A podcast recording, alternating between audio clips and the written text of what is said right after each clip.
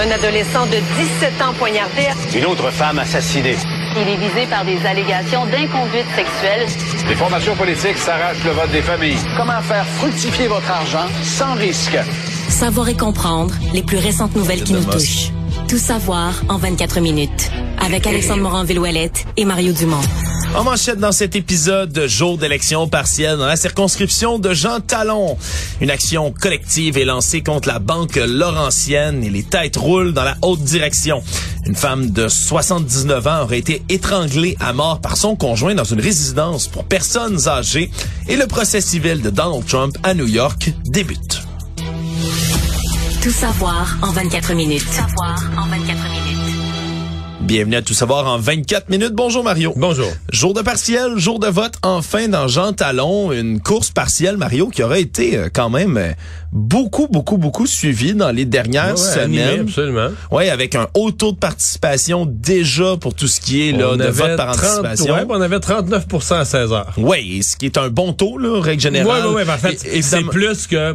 À 16 heures, on avait déjà plus que toutes les élections partielles quasiment dans la région de Montréal. Oui, puis on, on s'entend c'est pas élevé hein, dans tous les cas euh, pour la démocratie, on devrait pas se réjouir qu'on Mais ça veut dire qu'on va ça. approcher les 50 quand, quand tout va être fini ce soir, on va approcher les 48, 49, 50% Pour une partielle, c'est quand même pas mauvais. C'est pas mauvais du tout pour une partielle pour remplacer, on se souviendra, là, le siège laissé vacant par la députée caquiste Joël Boutin qui a démissionné le 19 juillet dernier. Alors, on a tous les candidats qui sont là, sur la ligne de départ. Bien évidemment, cinq sur les 10 qui se démarquent plus des cinq partis.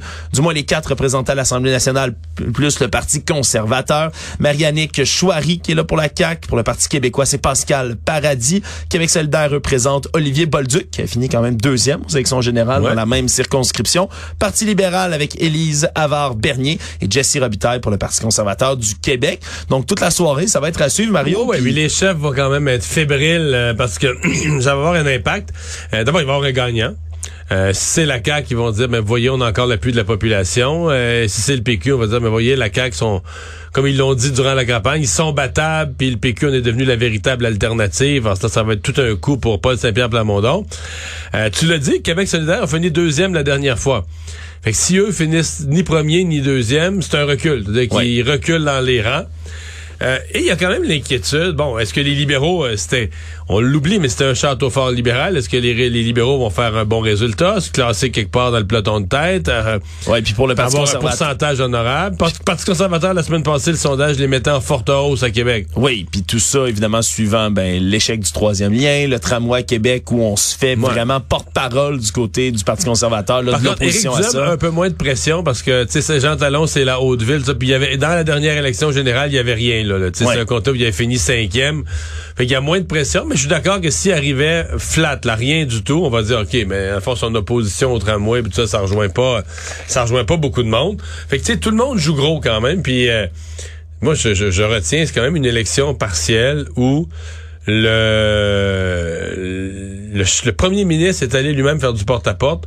On n'a pas vu ça si souvent. C'est quand Ouais. même quelque chose qui reste exceptionnel. Surtout à un moment où ben la coalition Avenir Québec est tellement majoritaire en termes de sièges, c'est pas comme si un de plus ou de moins ça allait changer véritablement ce qu'eux font à l'Assemblée nationale. On s'entend sur le sur le fond, sur la forme, il y a rien là, mais par contre si on est au niveau de l'apparence, comme tu le dis, puis de vouloir consolider les équipes, démontrer qu'on est encore bien assis dans le siège du pouvoir, mais pour euh, François Legault. Mais on n'a pas lésiné sur les moyens. Comme tu le dis, dans tous les cas, on aura des résultats plus tard ce soir. C'était une question de temps pour certains après la gestion de crise douteuse, je vais utiliser ce terme-là, euh, arborée par la Banque Laurentienne qui, depuis la semaine dernière, a eu toutes sortes de problèmes. Pendant plus de cinq jours, on a eu une panne qui est venue déranger tout ce qui était système bancaire pour les particuliers. Les clients de la banque qui avaient de la difficulté à aller voir leur argent, à faire effectuer des paiements, malgré le fait, puis ça a été dénoncé par de nombreux usagers, que par contre, d'avoir des frais bancaires, ça, ça continue à passer dans les comptes, puis malgré la promesse maintenant, mais de la Banque Laurentienne d'éponger tout ça, il y a des têtes qui ont roulé. Ça a été annoncé plus tôt ce matin. Le président et chef de la direction, Ryan Llewellyn, qui, elle, a quitté ses fonctions. Le président du conseil d'administration, Michael Mueller, a fait la même chose et donc a été remplacé par Éric Provost à la tête là, du donc de- du siège de PDG de la banque Laurentienne, qui est arrivé ce matin, lui qui était responsable des services bancaires aux entreprises, aux particuliers. Puis lui, tout de suite, on l'a jeté dans la mêlée médiatique, Mario. Eh, oui, mais faut commencer par dire que c'est quelque chose d'absolument exceptionnel. là. Tu sais, les banques, les grosses institutions prudentes et conservatrices qui aiment, tu sais, surtout les banques canadiennes, là, tu sais, tu sais, dont on vante la stabilité partout sur Terre. Oui. Et que si on change de président d'habitude, c'est comme c'est prévu un an d'avance, puis c'est annoncé, puis on prépare l'opinion publique, puis on prépare les marchés financiers pour leur dire, regarde, là, Tout, tout va bien, il n'y a pas de panique. Monsieur un tel, madame une telle prend sa retraite. Voici, la succession est planifiée, tout va très bien. Là, t'as une semaine de, dire de merde. Le, Puis- le mot est bien. Puis durant la fin de semaine, tu dis, mais ça fait, il y a un côté, il y a un côté où ça fait euh, ben, un peu association étudiante. Là, en fin de semaine, là, on te les a sacrés dehors. puis On a fait une assemblée générale, puis on l'a démis de ses fonctions. c'est ça. Puis lundi matin, on en a deux nouveaux. Bon, une fois ça dit, est-ce qu'il y avait le choix, là? Moi, je pense qu'ils étaient en train de perdre la confiance de la clientèle. Et il y avait quand même un problème, c'est qu'ils se sont rendus compte que leur clientèle est largement au Québec, des francophones du Québec. Puis, leur nouvelle PDG, elle pouvait pas venir en entrevue parce qu'elle parle pas un mot français. Oui. Et- Puis, je suis même pas sûr qu'elle était au Québec. J'ai cru comprendre qu'elle a géré toute la crise la semaine passée de Toronto. c'est sûr que ça aide pas dans Ça l'opinion aide pas. publique. Donc là, je pense que c'est plus qu'un virage de personnalité. Je pense qu'il y a comme un francophone qui, est- qui reste à Montréal, qui va redonner au siège social de Montréal sa vraie signification, qui va pouvoir venir en entrevue. Puis tu as raison de le dire, il a commencé aujourd'hui. À 10 heures un matin, il était avec moi à LCN. Je pense qu'il était là à tous les postes. Il était, je pense qu'il était à la radio. Il faisait une tournée médiatique. Puis moi, je l'ai bien aimé. Dans le sens que je sais pas s'il va faire, euh, il va bien faire. là, L'avenir nous le dira. Mais j'ai trouvé qu'il a donné des réponses franches, des réponses directes. Euh, en fait, ça fait déjà du bien d'avoir quelqu'un à qui on peut poser toutes les questions. Ouais, enfin, plusieurs jours là, dans la Ouais, crise. ouais, puis, euh, puis il est conscient. D'abord, je crois comprendre. En tout cas, ce qu'il dit, c'est que la décision d'annuler les frais, là, les frais bancaires pour le mois de septembre, ils vont tous être remis aux clients. Ça, c'est sa décision. Ma première décision, c'est celle-là. Donc, on va tout rembourser les frais bancaires aux clients. Et là, euh, dorénavant, c'est service à la clientèle, service à la clientèle, s'assurer. Ben, je pense que la, pr- la priorité numéro un pour la banque, ben, à part de rétablissement là, des services informatiques impeccables, mais la priorité tout de suite après ça, c'est de pas perdre des clients, c'est de convaincre les gens, convaincre les gens qui étaient frustrés la semaine passée, qui ont été déçus de leur banque, de qui vont être bien traités dorénavant, euh, de rester fidèles, Ouais. parce que c'est déjà une banque, c'est déjà la plus petite au Québec. S'il fallait qu'ils perdent, je sais pas, moi, le quart ou le tiers de leurs clients, se retrouveraient en grande difficulté. Ouais, ça serait pas facile, surtout que ben c'était une question de temps aussi pour qu'il y ait une action collective là, de demander. L'autorisation d'exercer une action collective a été lancée déjà euh, par le cabinet d'avocats L'Envers Avocats qui eux vont piloter un dossier qui concerne là, les 350 000 clients en entier de la banque Laurentienne. Faudra voir exactement là, de quoi il va y en retourner, combien on va exiger, puis sur quoi ça va se jouer, bien évidemment. Mais c'est sûr que c'est pas pas le bout du Mais trouble à mon avis, banque. tu peux pas gagner. À mon avis, les citoyens, tu peux pas gagner un recours collectif, une action collective sur la base d'un problème informatique, parce que toutes les entreprises en ont, en ont eu. Là. Ça peut, c'est comme, je pense qu'il est acquis à partir du moment où tu utilises des technologies que Ça peut échouer. c'est ça. ça peut, ça peut avoir un bug. là.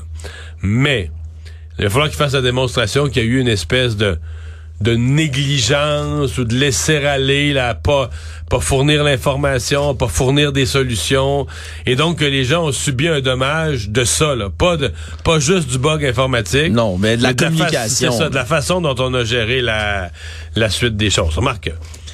Les actions collectives, un matin, là, les bureaux d'avocats, les, les bureaux d'avocats qui se spécialisent là-dedans, ils devaient jouer à qui va être le plus rapide. Là. Oui. Parce que Ça a dû taper toute la nuit, là, Mario, sur des parce que clés- d'autres, ils jouent ça à pourcentage. Là. Tu sais, Le, bureau d'avocat joue ça à pourcentage. Puis un bureau d'avocat, mettons que celle-là se rendait à terme. Mettons les bureaux d'avocats qui ont gagné les recours collectifs sur les cigarettes. Tu comprends que ceux qui ont travaillé là-dessus, leur retraite est assurée. Là. Ouais.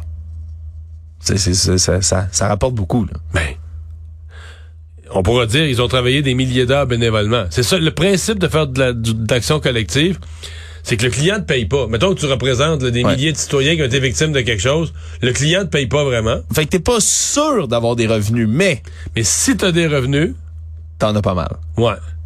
c'est pas comme euh, c'est pas comme au casino que des fois tu gagnes juste 25 cents là, tu comprends? Non. Si ta machine elle paye, elle paye. Tout savoir en 24 minutes.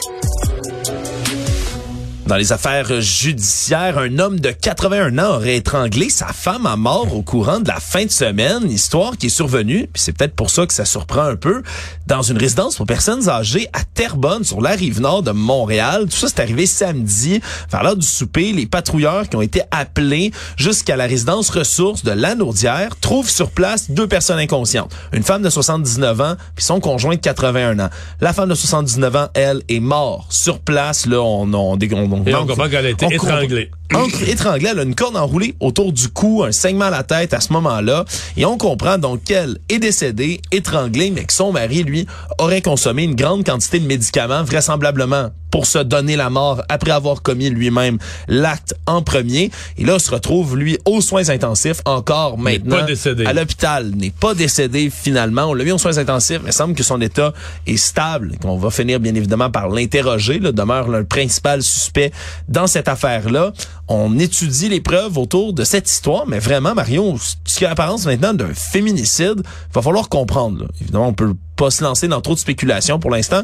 Est-ce que c'est vraiment un meurtre de sang-froid? Est-ce que il aurait voulu peut-être abréger les souffrances de sa femme Ouais, qui, parce que elle, c'est un centre où il y a de l'Alzheimer, là. hein? elle faisait de l'Alzheimer, semble-t-il, selon les Ça, témoignages. on l'a vu à quelques autour. reprises. C'est pas permis par la loi, mais il y a des gens. Oui, on, on se comprend. C'est complètement illégal dans tous les cas, mais c'est c'est quelque chose qui revient quand même une fois de temps en temps des histoires comme ça qui, à défaut d'être légales, ben vont faire chavirer des fois ou du moins argumenter l'opinion publique sur la chose. Donc ce sera à voir exactement. On a peu de détails pour Évidemment, l'instant. si le monsieur survit, là, pour l'en- en tout cas, ce, ce midi est encore aux soins intensifs, là, ce qu'on disait. donc. Absolument. Mais dans tous les cas, ben, les enquêteurs sont à pied d'œuvre pour tenter de comprendre un peu ce qui a pu se passer. Savoir et comprendre. Tout savoir en 24 minutes. Ça a brassé pas mal euh, à la Cour de Québec, Mario, alors qu'au Palais de justice, on avait déployé plus de constables spéciaux que d'habitude, hein, les fameux policiers, le genre de policiers qu'on a dans les palais de justice, parce qu'on recevait euh, un drôle de client, Monsieur Amoury Lapointe, 43 ans, qui est lui-même un citoyen souverain, Mario. On en a souvent parlé ensemble ici à l'émission.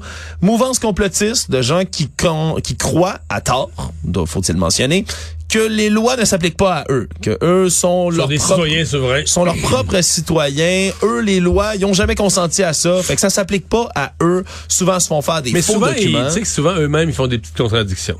Oui, ça arrive, Mario. Mettons qu'ils ont un accident, là. Oui. Mais là, la loi sur l'assurance hospitalisation s'applique. Oui. C'est drôle, ça. Pour faire un plâtre gratuit ou... C'est à la carte. C'est un système de loi à la carte pour beaucoup de gens qui vont s'identifier comme des certaines, certaines bonnes lois, là, qui te donnent des services, des avantages, Ça, ça s'applique. ça, ça s'applique. Oui. Ben, du moins, ça s'applique par défaut. Là, on en a besoin. Bref, c'est c'est souvent très flou dans tout ça. Mais Monsieur Amoury Lapointe, lui, 43 ans, subit son procès pour entrave après avoir omis de s'identifier là, pendant une interception pour une infraction là, toute banale au départ de code de la sécurité routière. Tout ça, ça se passe en avril dernier. Et là, on a euh, sur l'autoroute 20, lui, cet homme-là circule 127 km heure. OK, donc c'est pas une- un événement complotiste. Il n'était pas dans une manifestation anti-vaccin. Du tout. Il est sur la route 20. Roule à 127 km heure, policier passe à côté de lui, allume les gyrophares, puis quand il arrive à sa hauteur, non seulement l'homme refuse complètement de s'immobiliser, mais fait des, des symboles de paix, là, les deux doigts de la victoire levés dans les airs, au policier, puis continue de rouler, comme si de rien n'était, tout ça sur 7 km de temps. Finalement, se fait immobiliser par le policier, refuse de s'identifier, lui donne une carte d'identité qui le décrit comme Amouri Ad Il Vincit, qui évidemment ne le décrit pas du tout, une date de naissance qui est complètement incongrue, et ça indique dessus qu'il est fier membre des shérifs constitutionnels du Québec. Mario. Les shérifs constitutionnels, qui est un organisme qui n'existe pas vraiment, bien évidemment, faut-il le mentionner, lui se met à expliquer que l'ONU lui a donné le droit d'être un représentant de la paix. Et là, il dit qu'il craint le policier, s'embarque dans son auto, et il refuse que le policier le sorte. Finalement, se fait sortir de force, se fait fouiller, se fait arrêter par la suite. Et lui, continue de maintenir le tout le long procès que c'est lui l'agent de la paix, dans le fond. Que lui, c'est un homme qui ne reconnaît pas cet officier politique. Lui est un officier de paix lui-même, se dit-il, mais l'officier de police qui vient le chercher, officier politique, il ne reconnaît pas ça. Je ne suis pas politique, je suis de la terre. Un homme libre, un homme de paix sous déclaration de droit. A-t-il expliqué? Bien évidemment, le juge Hubert Couture, dans cette histoire-là, ben, a rendu une décision, Mario, comme on dit, sur le banc. Hein? Il n'y a pas eu de délibéré, il n'y a pas eu à y réfléchir longtemps. Pour, tant qu'il y ait du verdict que de la peine, tout de suite coupable. Mais ça s'est bien passé au palais de justice? Est-ce qu'il s'est, est-ce qu'il a obtempéré? Est-ce qu'il s'est comporté calmement? Lui a obtempéré alors qu'on y a annoncé qu'il y avait 60 jours de détention là, qui venaient s'ajouter déjà aux 27 qui avaient passé Okay. depuis son arrestation. On va l'envoyer en prison pour ce qu'il a fait à ce moment-là. Avec dans le fond, pour 7 km, ben, moi, je considère toujours que la limite de réel est 118, là. Mettons, pour 9 km heure de trop, il fait de la prison. là. Oui, absolument. Peut-être qu'il aurait été mieux de prendre son ticket de le payer. Oui, sûrement Mario, mais la vingtaine de supporters qui étaient là, eux, pour le suivre et venir l'encourager, si on peut dire ça comme ça, au tribunal, eux ont causé pas mal de y était une vingtaine, comme je dis. Et là, à un certain moment, il y a un individu qui a été expulsé parce qu'il se lançait dans des grands discours sur le grand jury, mentionnait puis criait dans la salle de cours que tous les membres du barreau, ben, font partie d'une organisation criminelle, quelque chose qu'on a déjà entendu chez les citoyens souverains. Il y a même un deuxième homme, lui, qui a été placé en état d'arrestation. On le soupçonnait de porter sur lui un, objet dissimulé qui peut être dangereux. Lui est libéré sous promesse de comparaître. Là. Littéralement arrêté autour de tout ça. On avait déjà prévu le coup, puis il y avait plusieurs constables spéciaux sur place. Ça démontre au-delà du peut-être du peu- ridicule un ou du peu- rigolo. Un petit peu de cirque, là, au palais de justice. Oui, puis c'est surtout malheureux, Mario. si- ça peut sembler drôle au prime d'abord comme ça, puis leçon donnée pour quelqu'un comme ça qui est un citoyen souverain. Mais le problème, c'est qu'en plein milieu d'un moment où on a une pénurie de main d'œuvre, particulièrement dans les tribunaux, qu'on parle d'engorgement des tribunaux, on est obligé de mobiliser plus de constables spéciaux, une ressource dont on manque déjà, Mais pour des procès de- comme ça. Excuse-moi, le perdre plein de temps. Tu devrais pas te ramasser en cours pour un ticket de vitesse de, de, de, de, de quelques kilomètres heure. Là. Tu payes ton ticket, puis t'es... Ouais, mais quand on est quelqu'un d'assermenté comme agent de paix par l'ONU, Mario, Je sais des bien. fois on pense que ça s'applique pas à nous, tu comprends? Est-ce que l'ONU a confirmé? Pour l'instant, on attend toujours une confirmation Ouais, de l'ONU. ça, hein. Économie. On a, Mario, des drôles de nouvelles économiques qui parviennent du Costco et non pas pour leur vente ordinaire ou pour leur chiffre d'affaires qui a été fait dans la dernière année. Non, c'est pour la popularité d'un de leurs produits qui, je t'avoue, moi, je n'avais aucune sainte idée que c'était vendu chez passer. Costco. Je l'ai vu passer ces réseaux sociaux des gens qui disaient Hey, Costco vend ça. Des plaquettes d'or, Ouais, ouais. comme des mini lingots d'or, petites une, je pense que plaquettes. ça représente une once d'or. Ouais, je j'ai pas le, exactement le grammage, si je peux le dire comme ça. Mais ça vaut cher. Mais je pense que c'est en once. Je pense que c'est une once d'or. Ouais, ben une once d'or, c'est c'est cher hein, en ce moment. Le prix de vente là en date de la semaine dernière, c'était en dollars canadiens 2670 l'once à peu près l'or qui est une valeur bien évidemment refuge souvent qui est considéré par plusieurs comme un métal qui que les marchés aient bien que les marchés aient mal mais ça garde à peu près une valeur qui est relativement stable le prix de l'or. Puis c'est pour ça semble-t-il dans un moment où l'économie disons, chambranlante, vacillante ou inquiétante pour certains, ben, on a, ben, une très grande popularité, des petites plaquettes d'or comme ça. Et c'est ce qu'expliquait, entre autres, le Richard Galanti, qui est le directeur financier de Costco. Il dit, chaque fois qu'on en met, sur notre site Internet, en quelques heures, bif, ça disparaît tellement qu'on est obligé de limiter à deux plaquettes d'une once d'or pur. Chaque membre. Donc, on peut pas en acheter plus que ça. Ben, c'est quand même 5000 pièces plus. C'est 5000 pièces. Il y a des gens qui en ont racheté plus. Ça, ça a de l'air, Mario. On mais, dirait. Mais on parce dirait. que tu peux en acheter de l'or, là. Tu peux, Oui. tu peux- il y a des, des spécialistes de ça. Même si c'est à ta banque, tu peux pas acheter de l'or. Après, la petite plaquette, faut que tu arranges chez vous. Si j'avais de l'or, je l'achèterais puis je le laisserais entreposer quelque part. C'est-à-dire, je l'achèterais comme, tu sais, quand t'as des, t'achètes des actions, mettons, de la, de la Banque nationale, là, t'as pas, t'as pas l'action chez vous comme un papier, ça c'est l'action, puis si j'en ai 10, j'ai 10 papiers, là. Tu Oui. t'es dans un compte, mais l'or, ça peut être pareil, là, t'en achètes, mais t'as pas nécessairement le lingot chez vous, là? Mais il y a des gens qui aiment avoir là, Ah ouais, physiquement. Ouais. le lingot d'or chez On eux. n'a pas confiance au système. On n'a pas confiance au système. C'est ce qui se répercute. On parlait des citoyens souverains il y a quelques instants. C'est aussi une thématique qui revient une fois de temps en temps. On a tellement peu confiance en toutes les institutions qu'on va préférer avoir. Là. Puis l'expression la monnaie sonnante et trébuchante, je pense que euh, elle prend tout son sens à ce moment-là d'avoir de l'or chez soi directement. Mais oui, effectivement, ça s'achète par d'autres Sauf manières. que l'or a pas pris beaucoup de valeur depuis euh, depuis 5-6 ans. Là. Non, ça- peut-être pas, peut-être ça- 4 ans. Ça a même reculé là depuis la fin août parce que les taux obligatoires ont remonté Ouais, là, au depuis long la terme fin aux août, mais même je te dirais que tu sais l'or, mettons, je, je l'ai devant moi là. sais, l'or était au niveau actuel, mettons, euh, juste après la pandémie en 2020. Là. Oui. Donc, euh, il plus. Dis- disons que ça, ça change. tranquille. Ça change, mais très peu. Puis c'est peut-être ce qui fait que ça a une certaine popularité. Puis qui aurait cru qu'on pouvait acheter ça? C'est chez Costco, Mario? Actualité. Tout savoir en 24 minutes. Sur l'actualité internationale maintenant, le procès civil de Donald Trump s'est ouvert aujourd'hui avec sa participation euh, en personne, Mario, euh, alors qu'il y a, on se rappellera, près de 91 là, accusations différentes qui visent l'ancien président aux États-Unis dans toutes sortes de causes, judiciaires, civiles et autres. Mais là, euh, habituellement, se fait représenter par ses avocats. Il doit aller prendre le fameux mugshot, là, la photo, se rend, la prend, puis après ça, s'en va.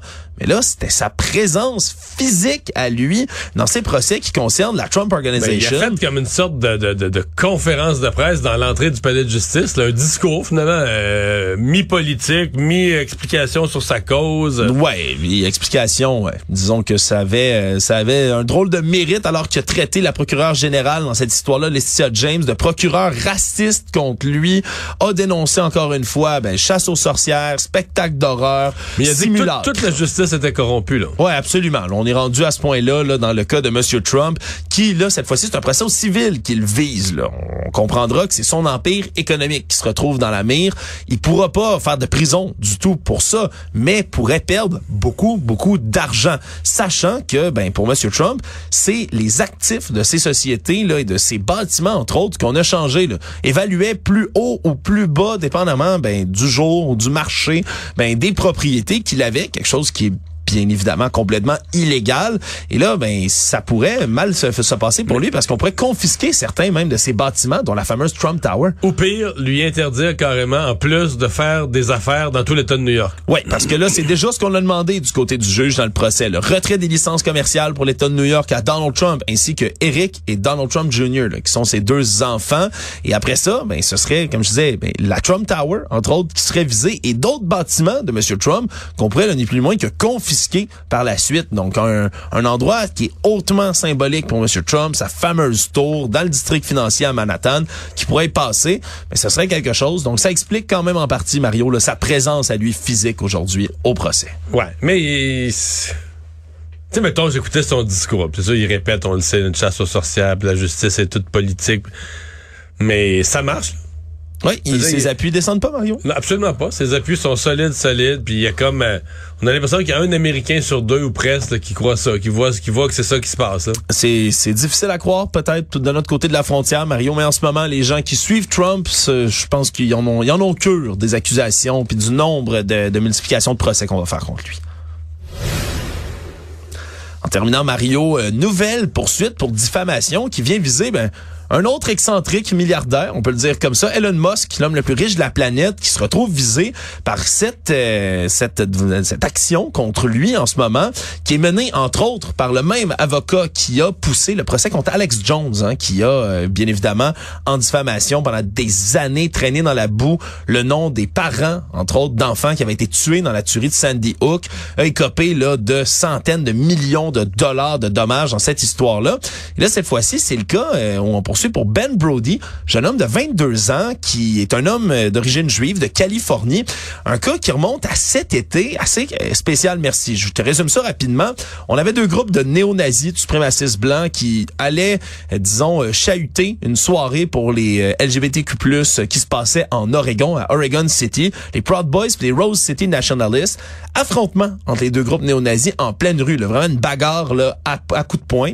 Ils étaient réunis pour aller pour la même cause, mais se sont battus entre eux. Ils se sont battus entre eux. Ça arrive souvent quand on parle de groupuscules ou de groupes d'extrême droite comme ça. Et un membre des Rose City Nationalists s'est fait arracher son masque. Parce que, bien évidemment, Mario, ils vont là, sont fiers d'être des néo-nazis, mais ils osent pas montrer leur visage. Et là, ben, on révèle le visage et dans un groupe, là, quelques jours plus tard, on- un groupe sur le web qui fait partie eux-mêmes là, d'un groupe de suprémacistes blancs qui se nomme les Groypers, euh, un homme se met à repartager les images d'un jeune homme, Ben Brody, qui est en Californie, non pas en Oregon, et qui montre sur son profil, qui était écrit d'école, qu'il veut travailler pour le gouvernement plus tard. Et là, dit, regardez, ça c'est la preuve que c'est une opération de faux drapeau, qu'on a un agent gouvernemental qui veut faire mal paraître nos groupes d'extrême droite et qui s'est joint à cette manifestation-là. Et qui décide de commencer à amplifier sur plusieurs jours tout ça? Elon Musk qui reprend la théorie complotiste poussée par un groupe nationaliste Sauf d'extrême que droite. ce jeune gars-là, il est jamais allé à ce manif-là, il est pas là-dedans. Lui-même a dû, parce qu'il a commencé à se faire menacer de mort, harceler, insulter, lui-même a commencé à publier une vidéo dans laquelle il montre même les reçus d'un restaurant en Californie où il est allé souper ce soir-là en disant, regardez, j'étais là. Il a même demandé aux caméras de sécurité du restaurant ben, qu'on lui donne cette, euh, cette vidéo-là pour prouver tout ça. Et malgré tout, et malgré le fait que M. Musk se fait taguer dans des publications où on démontre ça, qui s'est envoyé des messages en disant, regarde, tu fais fausse route, a continué sur plusieurs jours en le visant directement à repartager des Et publications le comme type ça. a pas été obligé de déménager, là? Oui, et ben avec sa famille, semble-t-il, qui ont été obligés de quitter leur foyer tellement ils se faisaient harceler. Donc, M. Musk va devoir répondre de tout ça devant un tribunal. Résumer l'actualité en 24 minutes, c'est mission accomplie.